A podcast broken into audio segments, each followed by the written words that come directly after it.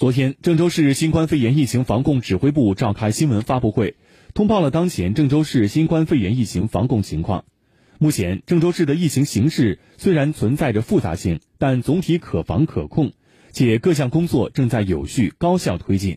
疫情发生以来，郑州市迅速按照相关预案进行防控管控。截至一月七号上午八点，郑州市本轮疫情已累计报告本土病例四十二例，均为确诊病例。郑州市人民政府副秘书长李慧芳：病例中，男性十四例，女性二十八例，年龄最大的六十六岁，最小的两岁。目前，我市确诊病例均为轻型和普通型，患者病情平稳。为在最短时间内实现社会面清零和全域清零，郑州市将通过多轮滚动全员核酸检测实现起底捞干。同时，对区域管控情况进行了调整。李慧芳表示，当前郑州市疫情防控正处于紧要关头、关键时期，疫情形势虽然存在复杂性，但总体可防可控，并且各项工作正在有序高效推进。我市已启动生活必需品保障应急预案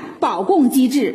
构建了从源头到社区的接力配送体系，政府储备企业。都已足额完成储备计划，现在各大商超备货充足。在本轮疫情防控期间，郑州市还始终坚持疫情防控和医疗服务保障两手抓。郑州市疫情防控指挥部社会防控部副部长李洪涛：封控区内群众确有入院就医需求的，可向所在的社区报告，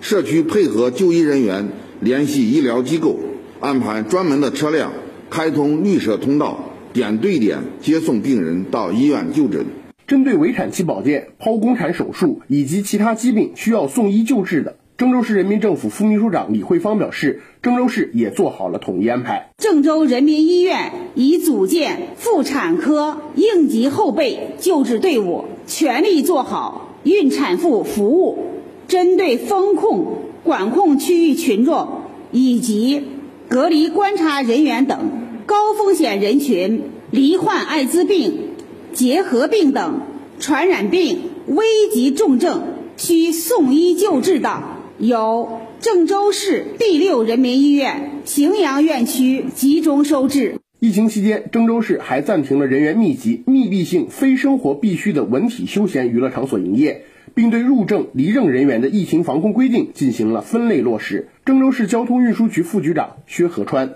对省外入郑车辆司乘人员都需要扫码测温，中高风险地区还需要提供四十八小时内核酸检测阴性证明。